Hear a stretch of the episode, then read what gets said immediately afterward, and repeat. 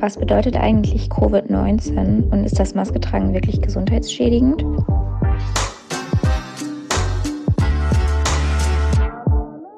Menschen haben Fragen. Die großen Fragen unserer Zukunft. Ob Klimawandel, Digitalisierung oder Politik. Im Leclerc Podcast versuche ich Antworten auf eure Fragen zu bekommen. Ich spreche mit PolitikerInnen, WissenschaftlerInnen und mache mich auf die Suche nach Lösungsansätzen. Ob es auf eure heutige Frage die eine Antwort gibt, das erfahrt ihr in der heutigen Folge bei Luclert. Ein Coronavirus neuen Typs ist der Auslöser. Warum wird das denn auch Covid-19 genannt? Die große Frage, sind wir immun, nachdem wir uns an Covid-19 angesteckt haben? Dass die Krankheit Covid-19 auslöst. Ich würde behaupten, dass wir momentan inzwischen täglich mit dem Begriff Covid-19 konfrontiert werden. In Zeitungen, in Radiobeiträgen oder in Fernsehsendungen. Aber was genau bedeutet eigentlich Covid-19 und welche Auswirkungen hat dieser Begriff eigentlich momentan auf unser Leben? Das Thema Corona ist ein sehr emotionales Thema und wir haben uns für diese Woche überlegt, dass wir ein kleines Corona-ABC aus dieser Podcast-Folge machen. Und zu diesem Corona-ABC haben wir Melanie Brinkmann eingeladen. Melanie Brinkmann ist Virologin, lebt in Braunschweig und hat seit 2018 eine W2-Professur für Genetik der Viren am Institut für Genetik der Technischen Universität Braunschweig. Sie repräsentiert dort den Forschungsschwerpunkt Infektion und Wirkstoffe. Melanie, vielleicht stellst du dich aber einfach selbst noch mal kurz vor und dann gehen wir in unser Corona-ABC rein. Ja, ich bin ähm, Virologin und ich arbeite an einem Forschungsinstitut, das heißt Helmholtz Zentrum für Infektionsforschung. Das ist in Braunschweig und ich bin auch Professorin und lehre an der Technischen Universität in Braunschweig. Und das mache ich jetzt seit zehn Jahren. Seit zehn Jahren bin ich wieder in Deutschland und davor war ich in Amerika und habe da geforscht. Kannst du uns mal erklären, was überhaupt die Aufgaben einer Virologin sind? Die sind vielfältig. Das äh, Wichtigste ist die Forschung und die Lehre. Also wir bilden ja Studenten aus, also Nachwuchswissenschaftler. Und das mache ich im Fachbereich der Biologie. Also ich lehre nicht in der Medizin. Das habe ich früher ein bisschen gemacht, aber an der Technischen Universität ist das jetzt nur bei den Biologen und auch bei den Biotechnologen. Und wir forschen, wir wollen verstehen, wie Viren den Menschen krank machen, wie sie sich verbreiten. Und wir wollen die eigentlich so gut es geht entschlüsseln. Denn wenn man versteht, wie so ein Virus aufgebaut ist, wie es den Menschen infiziert, wie es sich in uns vermehrt, dann kann man natürlich auch Strategien entwickeln, die gut zu bekämpfen. Und das ist so unser Hauptziel in der Forschung. Viren verstehen, um sie bekämpfen zu können, also um sie in die Schranken weisen zu können. Du hast jetzt schon ein gutes Stichwort gesagt, Viren. Ich würde gerne, bevor wir so ein bisschen tiefer einsteigen, noch mal so ein kleines Einsteiger-ABC äh, mit dir durchgehen und vielleicht mal zuallererst erklärt bekommen, was genau ist denn überhaupt ein Virus? Was versteht man darunter? Also du kennst das ja in deiner Branche, wenn etwas viral geht, dann mhm. verbreitet es sich total schnell. Und das können Viren unheimlich gut. Die wollen eigentlich den Wirt, den sie infizieren, das kann eine Pflanze sein, ein Tier, ein Mensch, ein Bakterium, die wollen die eigentlich gar nicht um die Ecke bringen, sondern eigentlich wollen die sich nur vermehren und die wollen sich so schnell und breit vermehren wie möglich. Und das können die auch unheimlich gut, manche Viren besser als andere. Und genauso ist das ja auch mit Nachrichten im Internet. Die gehen dann viral und verbreiten sich schnell. Und man kann es auch wieder vergleichen mit den Viren, die ja Computerprogramme befallen. Die kommen auf deinen Computer und richten da totalen Schaden an. Die machen sich den Computer sozusagen zu eigen. Und das ist genau das Gleiche bei einem Virus, was einen Menschen befällt. Die treten in unseren Körper ein und drücken dem sozusagen ihren Bauplan auf. Die sagen, hier, mach mal ganz viele Kopien von mir. Und oft machen sie den Menschen dabei auch krank. So wie jetzt auch dieses Jahr, oder? Also wenn wir jetzt mal ähm, auf Corona zu sprechen kommen. Genau, da ist genau das passiert. Da kommt ein neues Virus. Unser Körper hat das vorher noch nie gesehen. Und äh, bekommt jetzt aufdiktiert, dass er viele Kopien von diesem Virus machen soll. Und dieses Virus ist wahnsinnig erfolgreich, weil es in einem Bereich unseres Körpers sich vermehrt und dort auch ausgeschieden wird, wo wir das Virus sehr leicht abgeben können. Einfach indem wir sprechen miteinander. Da sind ja ganz viele Viren in unseren Tröpfchen, die wir beim Sprechen abgeben. Und so kann sich dieses Virus gut verbreiten. Das wäre nicht so leicht, wenn es sich zum Beispiel nur ganz tief in der Lunge vermehren würde. Da müsste man dann ja richtig stark husten, dass das Virus wieder austreten kann. Und dieses Virus ist nun leider unheimlich leicht zu übertragen, weil es sich in unserem Nasenrachenraum vermehrt. Und in, im Zusammenhang mit diesem Virus hören wir jetzt ja immer wieder die Abkürzung Covid-19. Kannst du vielleicht nochmal erklären, für was genau diese Abkürzung eigentlich steht?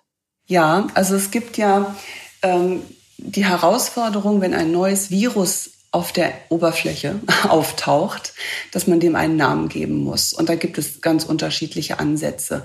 Manche Viren heißen zum Beispiel so wie ihre Entdecker und andere Viren heißen so wie die Krankheit, die sie verursachen oder wie das Organ, in dem sie sich vermehren. Da gibt es ganz viele unterschiedliche Beispiele. Und dieses Virus wurde nun SARS-Coronavirus 2 genannt. Zwei, weil es ja schon mal eins gab, was ihm sehr ähnlich war. Und äh, Coronaviren äh, ist eine Familie von Viren, die wir schon lange kennen. Viele Vertreter dieser Familie äh, verursachen eine Erkältungskrankheit, aber es gibt eben auch leider jetzt mittlerweile drei Vertreter, die den Menschen wirklich sehr, sehr krank machen können. Und dazu gehört das MERS-Coronavirus, das SARS-Coronavirus 1, zum Glück gibt's das nicht mehr, und jetzt das SARS-Coronavirus 2. Und dann hat man dem Virus also diesen Namen gegeben und gesagt, so, die Krankheit wollen wir jetzt aber auch benennen. Und die Krankheit heißt Covid-19, das steht für Coronavirus Krankheit, Coronavirus Disease, das kommt aus dem Englischen. Und 19, weil eben 2019 erstmalig diese Krankheit beobachtet wurde. Und in den Zeitungen hat man ja dann relativ schnell von einer Pandemie gesprochen. Kannst du auch da nochmal erklären, was eigentlich eine Pandemie ist und ab wann die eigentlich eintritt? Mhm. Wenn so ein neues Virus auftaucht, dann spricht man erstmal, wenn es sich nur lokal verbreitet, von einer Epidemie. Und eine Epidemie bezeichne ich, also das gilt für alle Infektionskrankheiten, nicht nur für Viren. Auch Bakterien können ja Epidemien und Pandemien hervorrufen. Also das gilt ganz generell für Infektionskrankheiten. Und solange das lokal ist, ist es eine Epidemie. Das ist also ein neuartiges Virus, was sich verbreitet und Menschen auch krank macht. Und wenn es sich dann weltweit verbreitet, wie das jetzt gerade passiert ist, dann sprechen wir von einer Pandemie. Das kommt ähm, aus dem, ich glaube, aus dem Griechischen. Pan heißt gesamtumfassend alles und Demos kommt vom Wort, äh, bedeutet Volk. Also es verbreitet sich im ganzen Volk. Mhm. Jetzt habe ich dich ja kontaktiert, weil mir schon öfter die Frage gestellt wurde, Lou, stimmt es, dass Covid-19 nicht schlimmer als eine harmlose Grippe ist? Das geht ja schon relativ lange, diese Aussage durchs Internet. Und ja, da würde ich gern mal von dir hören, was sagst du dazu, wenn du sowas liest? Stimmt das? Und wie sind deine Erfahrungen und deine Eindrücke so der letzten Monate? Ähm, weil du ja auch viel mit dem ähm, Coronavirus ja auch wahrscheinlich in Berührung gekommen bist, in den unterschiedlichsten ja, Blasen. Ja, das stimmt. Also man kann ganz klar sagen, dieses neue Coronavirus ist alles andere als eine harmlose Grippe. Und selbst wenn wir eine Grippesaison haben, die etwas ähm, schwerwiegender verläuft. Da gibt, es gibt ja Jahre, da ist die Grippe ähm, relativ mild, aber es gibt auch Jahre, da schlägt sie ganz schön wieder zu. Und auch in den Jahren, wo sie ganz schön zuschlägt, ähm, die kann man nicht vergleichen mit dem, was gerade passiert. Und ich erkläre auch gern, warum. Im Moment sterben ungefähr 500 Menschen am Tag an diesem neuen, neuartigen Virus. Und jetzt kann man mal hochrechnen. In zehn Tagen sind das 5000 Menschen. In 30 Tagen sind es 15.000 Menschen, die sterben. Ich finde, da wird immer viel zu wenig drüber gesprochen. Und diese 15.000 Menschen, die in 30 Tagen sterben, das sind schon viel mehr, als in einer normalen Grippesaison Menschen in einem ganzen Jahr sterben. Also ist der, der Vergleich hinkt wirklich sehr. Und jetzt muss man bedenken, es sterben zurzeit am Tag 500 Menschen, obwohl wir ganz viele Maßnahmen, die wir ja sonst gar nicht haben, eingeführt haben. Wir tragen Masken, wir halten Abstand, Wir haben viele Menschen ins Homeoffice geschickt. Wir haben Restaurants geschlossen. Und trotzdem sterben noch so viele Menschen.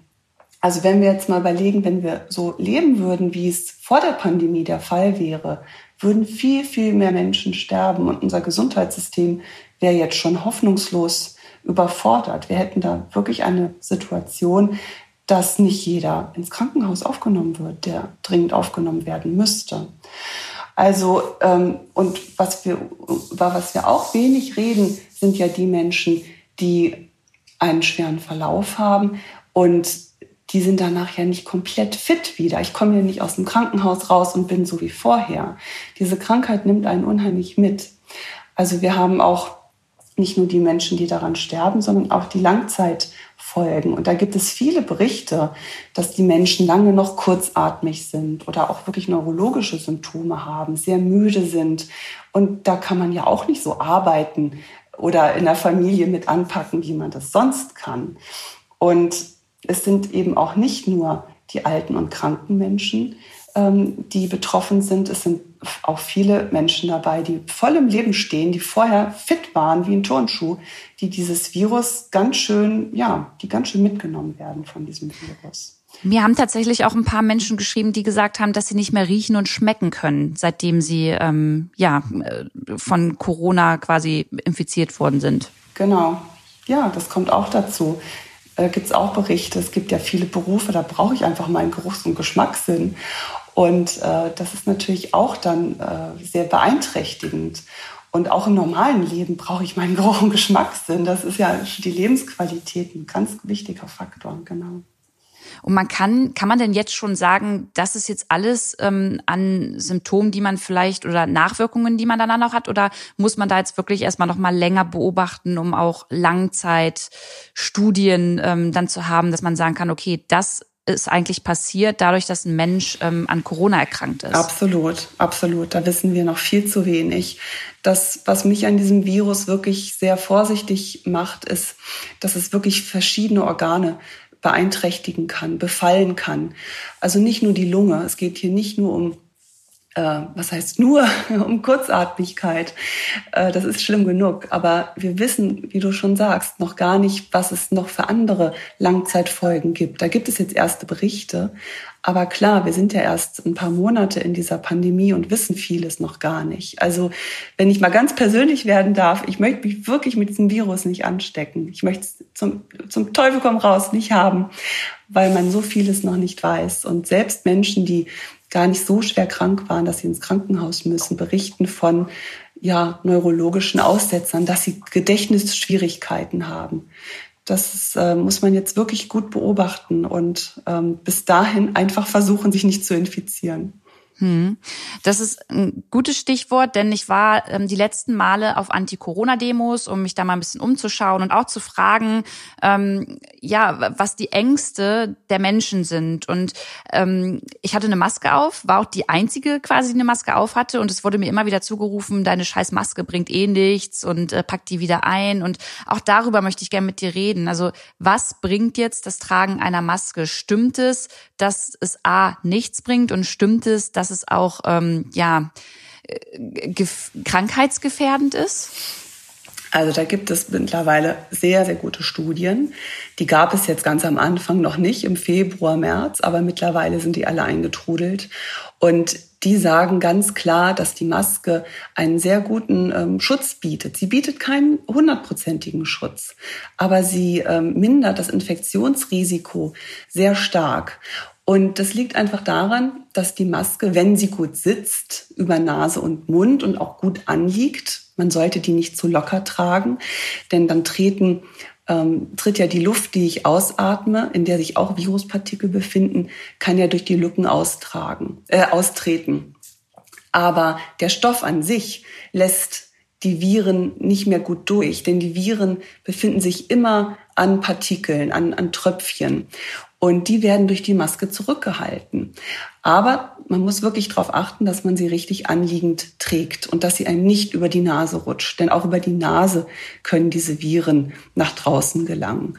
Das ist ganz wichtig. Und also sie helfen sehr wohl und ich verstehe die Argumentation nicht, dass die Masken einem äh, schaden. Ich meine, keiner findet es toll, die auf der Nase zu tragen. Aber tatsächlich ist es so, je öfter man sie trägt, desto mehr gewöhnt man sich auch daran. Mittlerweile trage ich bei meiner Arbeit die Maske die ganze Zeit und ich merke die gar nicht mehr. Und am Anfang habe ich das schon als sehr störend empfunden. Aber das hat sich geändert. Man hat, ich habe mich da ganz gut angepasst und das merke ich bei vielen Menschen. Auch meine Kinder sind da ziemlich, die sagen, oh, nervige Maske, aber sie tragen sie und sagen von sich selber, ich merke das dann auch gar nicht mehr im, im Laufe des Schultages, dass ich die aufhabe.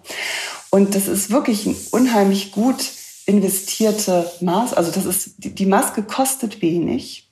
Man muss mir überlegen, was kostet eine Maske, eine chirurgische Mund, ein chirurgischer Mund-Nasenschutz, kostet 15 Cent. Und wenn ich jetzt mal überlege, was es unsere Gesellschaft kostet, wenn ein Mensch, der noch mitten im Leben steht, stirbt, dann sind das Millionen. Ja, also wir haben einen unheimlich guten Return on Invest mit dieser Maske. Sie kostet kaum etwas, aber der Nutzen ist riesig, denn ich kann damit Menschenleben retten. Und ich, deshalb liebe ich die Masken. Und ich, ich finde, man dürfte sie eigentlich gar nicht mehr abnehmen, ja, weil sie einem so viel, weil, weil ich weiß, ich rette damit Menschenleben. Und was sagst du als Mutter dann dazu, wenn es Eltern gibt, die sagen, das ist ähm, völliger Humbug, dass meine Kinder diese Masken ähm, im Schulunterricht tragen müssen oder auch in der Schule, weil das äh, stört sie in ihrer Entwicklung? Ja, das, äh, ich habe da mit Pädagogen drüber gesprochen. Ich unterhalte mich viel auch mit Menschen aus anderen Fachbereichen, weil ich das immer wichtig finde. Und es stimmt, dass gerade die Kleinen in der Grundschule, ähm, da ist das pädagogisch schwierig, weil die Kinder den Mund des Lehrers nicht richtig sehen können, wenn er die Laute formt.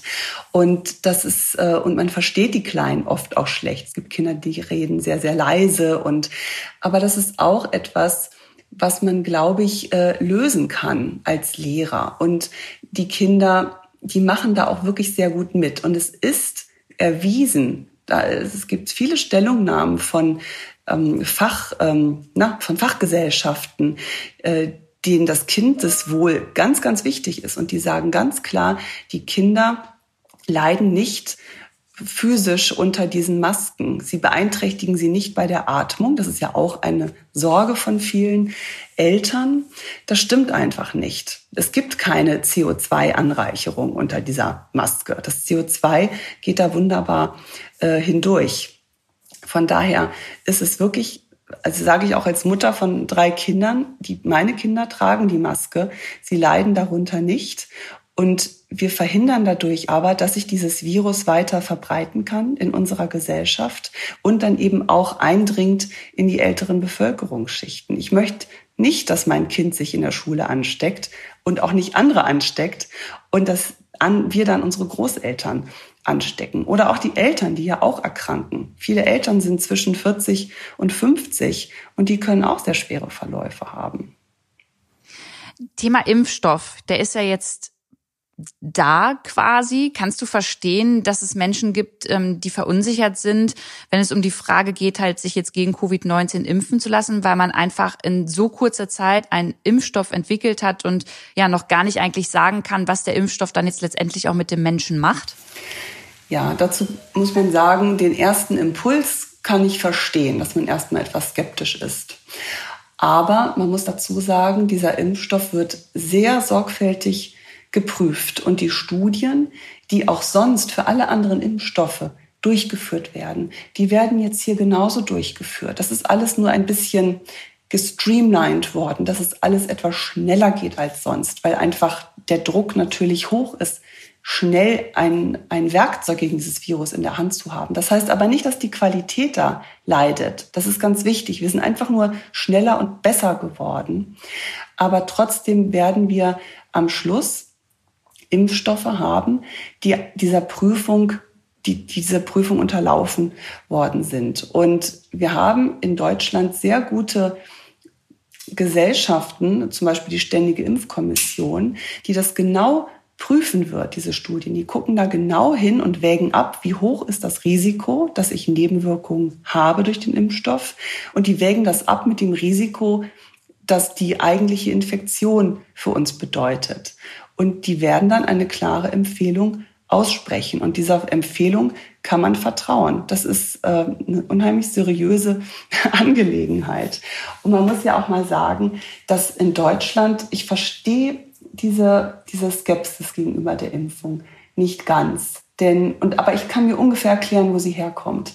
Wir impfen gegen viele Krankheiten, die unsere Eltern noch kennen. Ja, die haben die tatsächlich noch erlebt und erlebt, was diese Viren und Bakterien für die Gesellschaft bedeuten. Dann kam die Impfung. Diese Krankheiten gibt es nicht mehr oder deutlich weniger. Und dann fängt der Mensch an zu denken, hm, ja, das ist doch gar kein Problem. Also warum impfe ich eigentlich dagegen? Das ist dieser typische, dieses typische Präventionsparadox. Kannst du da mal ein Beispiel geben für eine, also für jetzt etwas? Ja, also die Windpocken sind ein super Beispiel oder die Masern. Oder, ach, da gibt es noch viele andere Beispiele für, für Impfungen, auch gegen Bakterien, die ja, ähm, die ja unheimlich ja, viel verhindern können. Bei, bei, und, und kleine Kinder werden ja schon sehr frühzeitig geimpft, weil dies, diese häufigen Kinderkrankheiten die Kinder tatsächlich ja in Lebensgefahr gebracht haben. Und, und dadurch, dass, dass man das jetzt nicht mehr so vor Augen geführt bekommt, werden diese Krankheiten ja oft auch etwas bagatellisiert. Und das ist, das ist die Gefahr. Und man muss sich einfach da dran erinnern, es gibt diese Krankheiten nach wie vor. Wir haben sie nicht ausgerottet. Wir haben die Masern immer noch nicht ausgerottet, obwohl wir das tatsächlich könnten. Der Impfstoff ist super und funktioniert und hat ein unheimlich gutes äh, Nebenwirkungsprofil. Also ein, der, der verursacht kaum Probleme. Man muss ja immer abwägen was wäre, wenn es den Impfstoff nicht geben würde. Und da ist die Entscheidung ganz klar, der Impfstoff ähm, ist hier der absolute Sieger. Und ja, ich glaube, das ist so ganz typisch. Wir impfen ja, um schwerwiegende Erkrankungen zu vermeiden und nicht aus Jux und Dollerei. Wenn du jetzt als Virologin auf diese ganzen politischen Maßnahmen schaust, ähm, wie ist da jetzt deine persönliche Meinung zu, ähm, wenn jetzt zum Beispiel Restaurants schließen müssen, aber ja, in Zügen man dicht an dicht sitzt oder auch im Flugzeug nebeneinander sitzt? Ist es für dich, dass du sagst, es ist verhältnismäßig?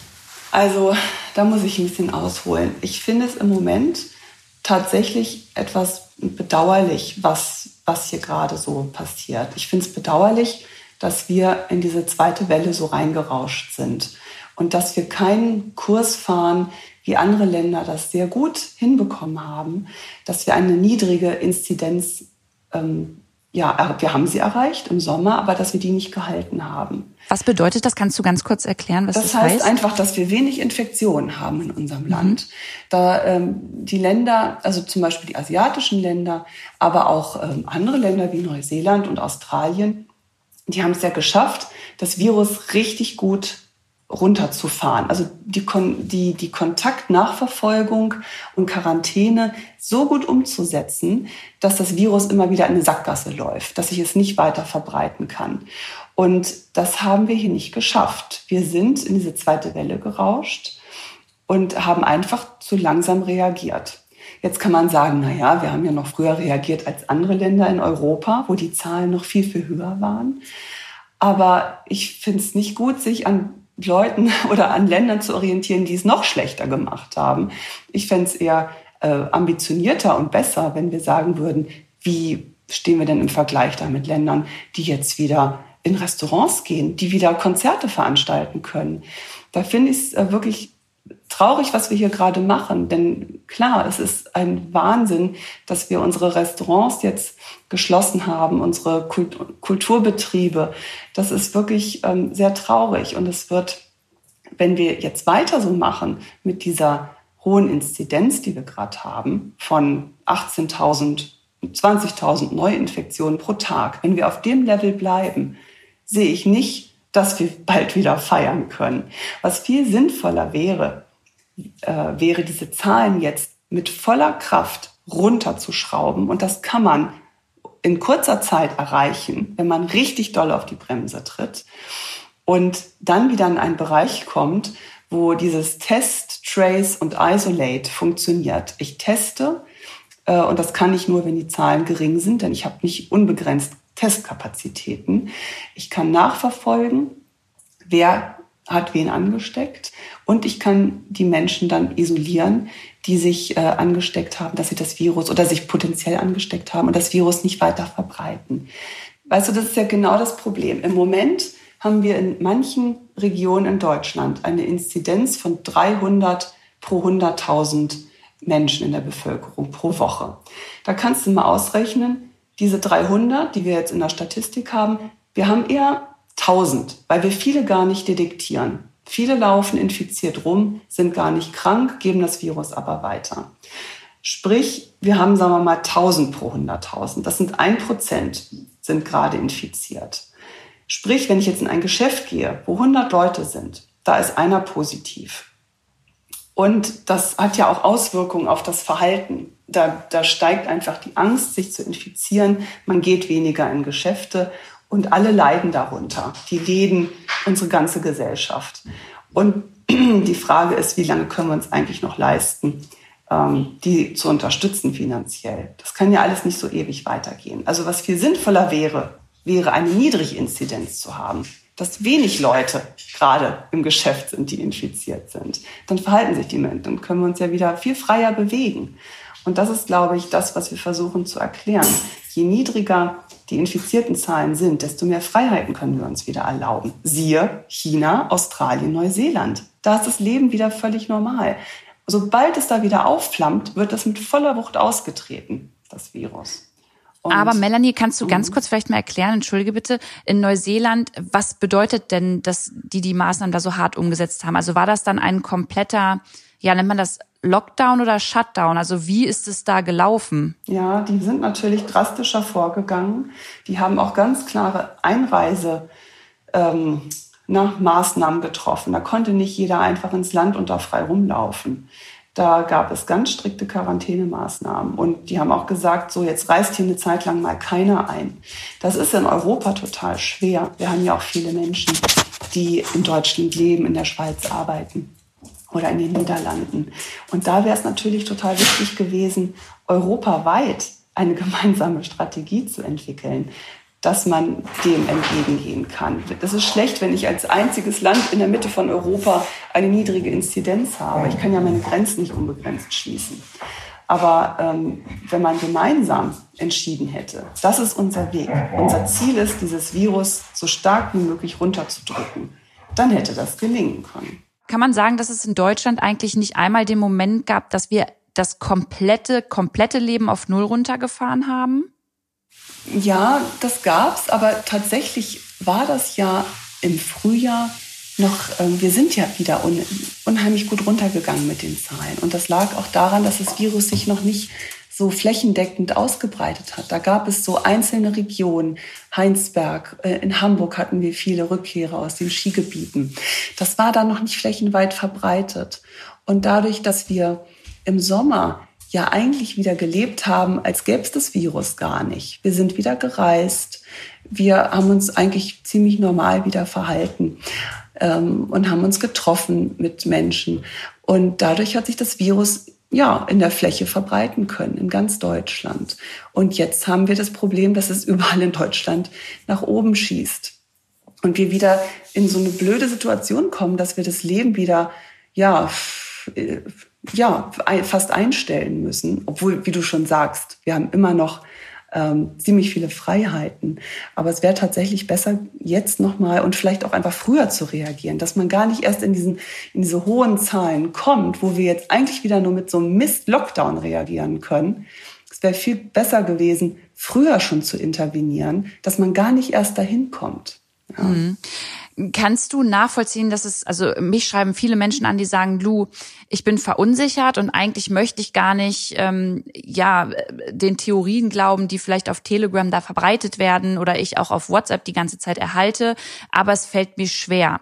Kannst du das A nachvollziehen und gibt es B für dich, ähm, ja, Kritik, die du gegenüber der Kommunikation, wie zum Beispiel die Bundesregierung oder auch Jens Spahn oder das Gesundheitsamt bisher ähm, das Thema Thema Corona gemanagt hat, dass man da hätte was anders machen müssen oder anders an die Menschen rantreten müsste kommunikativ? Ja, da, du hast recht. Ich glaube, es ist ganz wichtig, dass man sagt, wie ist unsere Gesellschaft aufgebaut und wie erreiche ich die eigentlich kommunikativ. Denn wir sind ja unheimlich heterogen. Wir haben viele ältere Menschen, die gucken vielleicht auch teilweise gar nicht fern, die gucken viel bei den öffentlich-rechtlichen. Dann haben wir die jungen Menschen, die auf Instagram und YouTube unterwegs sind. Und äh, ja, viele, viele Gesellschaftsschichten und auch ausländische äh, Bürger und Bürgerinnen, die wir natürlich auch erreichen müssen. Wir wollen ja allen erklären, was gerade passiert. Und da hätte man, oder ja, hätte man vielleicht noch stärker drüber nachdenken können. Wie erreichen wir wirklich alle? Und gerade so junge Leute wie du, die, die die Kanäle benutzen, die ich jetzt tatsächlich auch gar nicht kenne. Ne? Ich bin jetzt 46. Meine Kinder sind noch nicht alt genug, um mir zu erklären, was ist eigentlich hier die, wo kriege ich eigentlich meine Informationen her? Und das musste ich auch erst lernen. Und da ähm, ist die Politik vielleicht auch ein bisschen ähm, ja, langsam gewesen und ich hoffe, dass sie das jetzt ändern, dass man auch dort äh, stärker kommuniziert und aufklärt. Aber das machen wir zwar ja auch gerade ganz gut, oder? Genau, finde ich auch. Lass uns bitte noch mal in die Zukunft abschließend schauen. Glaubst du, dass ähm, ja solche Pandemien ähm, sich weltweit häufen können? Und was muss, wenn ja, was muss die Politik da jetzt schon machen, um da vielleicht präventiv dagegen zu arbeiten? Ja, genau. Man sagt ja immer so schön, ähm, nach der Arbeit ist vor der Arbeit. Also nach der Pandemie ist eigentlich vor der nächsten Pandemie. Wir müssen sofort, wenn wir das jetzt hier im Griff haben, klar überlegen, wie können wir das nächste Mal besser reagieren. Und da ist die Herausforderung, dass man ja, sagen wir mal, mit ziemlicher Wahrscheinlichkeit, hoher Wahrscheinlichkeit davon ausgehen kann, dass eine neue Pandemie kommen wird. Man weiß nun nicht, wie die genau aussieht. Ist es ein Virus, was ähm, tatsächlich 50 Prozent der Infizierten tötet? Oder ist es ein Virus, was deutlich weniger tötet oder sogar noch mehr? Das, das kann ja alles passieren. Und für jedes dieser Szenarien muss man klare Strategien entwickeln, wie man damit umgeht. Das eine Szenario ist, wie halte ich eigentlich das Leben die, die lebensnotwendigen Dinge am Laufen, dass das Kernkraftwerk weiter kontrolliert wird oder ähm, dass die Wasserversorgung und die Lebensmittelversorgung gewährleistet ist. Und jetzt haben wir es ja mit einem ganz anderen Virus zu tun, wo wir diese Strategien eher in den Hintergrund treten. Hier müssen wir ganz anders an die Sache rangehen. Und das ist eben das Schwierige. Und wir müssen uns auf die, die verschiedensten Szenarien jetzt äh, vorbereiten. Und ein ganz wichtiger Punkt und was finde ich immer noch unser bestes Werkzeug ist, ist tatsächlich die Impfung, dass man ähm, klare Pipelines entwickelt. Wie kann ich noch schneller zu einem guten Impfstoff kommen? Wobei ich sagen muss, dass das, was wir jetzt geleistet haben in den vergangenen Monaten, das ist ja schon Wahnsinn, ne? wenn man überlegt, wie lange das alles immer dauert. Und wir haben ja uns wissenschaftlich auch so weiterentwickelt, dass wir ganz neue Konzepte auch anwenden können, wie zum Beispiel diese RNA-Impfstoffe. Das ist ein äh, super ähm, Tool, was unheimlich schnell auf einen neuen Erreger angepasst werden kann. Und äh, wir haben ja gesehen, das sind auch die, die jetzt am ganz vorne dabei sind. Und das ähm, kann man dann tatsächlich auch noch weiterentwickeln in Zukunft, dass man da tatsächlich noch schneller reagieren kann, dass wir da besser ausgestattet sind. Das ist, denke ich, einer der wichtigsten Schritte. Denn wie ich immer gern betone, die Prävention ist das Beste, was wir in der Hand haben. Wir wollen erst gar nicht, dass Menschen krank werden. Weißt du, wir wollen ja, dass die ja, erst gar nicht behandelt werden müssen. Klar kann ich sagen, hey, wir haben super Therapien und äh, können das ganz gut in den Griff bekommen. Nee, ich möchte die Menschen gar nicht erst krank werden lassen. Wo wir wieder bei dem Punkt sind, wir wissen ja auch noch gar nicht, was macht dieses Virus eigentlich äh, in, in, in der längeren Sicht mit den Menschen. Abschließend, was wünschst du dir für die kommenden Monate von unserer Gesellschaft? Oder von uns als Gesellschaft? Ja, also ich wünsche mir für die nächsten Monate, dass wir als Gesellschaft zusammenhalten, dass wir uns da, dass da kein großer Graben entsteht, dass wir alle realisieren, wenn wir an einem Strang ziehen, können wir diesem Virus die Stirn bieten und schlauer sein als dieses Virus. Ich möchte, dass wir möglichst wenig Menschen haben, die von diesem Virus beeinträchtigt werden in ihrem Leben, indem sie krank werden nicht mehr so leistungsfähig sind oder sogar daran sterben. Ich möchte nicht, dass junge Menschen ihre Eltern oder Großeltern verlieren, sondern auch nächstes Jahr mit denen noch Weihnachten feiern. Denn man muss ja ganz ehrlich sagen, auch nächstes Jahr wird uns dieses Virus noch sehr beschäftigen. Es dauert einfach, bis genug Menschen geimpft sind, dass die Pandemie wirklich dadurch verlangsamt wird. Und wir müssen weiterhin aufeinander aufpassen und Respekt vor den Menschen haben. Auch wenn wir selber nicht stark krank werden, muss uns bewusst sein, dass wir das Virus weiterreichen können an Menschen, die sehr wohl sehr stark erkrankt werden, äh, äh, erkranken können. Und wenn wir das alles verstanden haben, dann kommen wir nächstes Jahr gut durch diese Pandemie. Ich glaube, das ist echt, das ist so entscheidend, wie die Gesellschaft jetzt zusammenhält, ob wir da mit einem blauen Auge davon kommen oder ja, oder tatsächlich KO am Boden liegen, um es mal so zu sagen. Ich hoffe, dass es mal ein blaues Auge wird und auch das blaue Auge ist schon ganz schön dunkel, wenn ich an die Menschen denke, die gerade sterben. Vielen, vielen, vielen, vielen Dank, liebe Melanie, dass du dir die Zeit genommen hast, uns dann nochmal so ein bisschen aufzuklären und äh, vielleicht der ein oder anderen Person auch nochmal ja, ein paar neue Facts mit auf den Weg zu geben. Ich hoffe, das hat geklappt und vielen Dank für das Gespräch. Lu hat großen Spaß gemacht. Ihr seid herzlich eingeladen zu dieser Thematik Covid-19, Corona, das Maskentragen und wie wir Maßnahmen in unserem Alltag umsetzen sollten. Herzlich eingeladen, mit uns darüber gemeinsam auf dem Luclert-Kanal auf Instagram zu diskutieren. Dort haben wir auch weitere Quellenangaben zusammengefasst und geben euch noch ein paar zusätzliche Informationen. Ansonsten wünschen wir euch wie immer eine schöne Woche, bleibt gesund, bis zur nächsten Themenwoche, macht's gut eure Lu.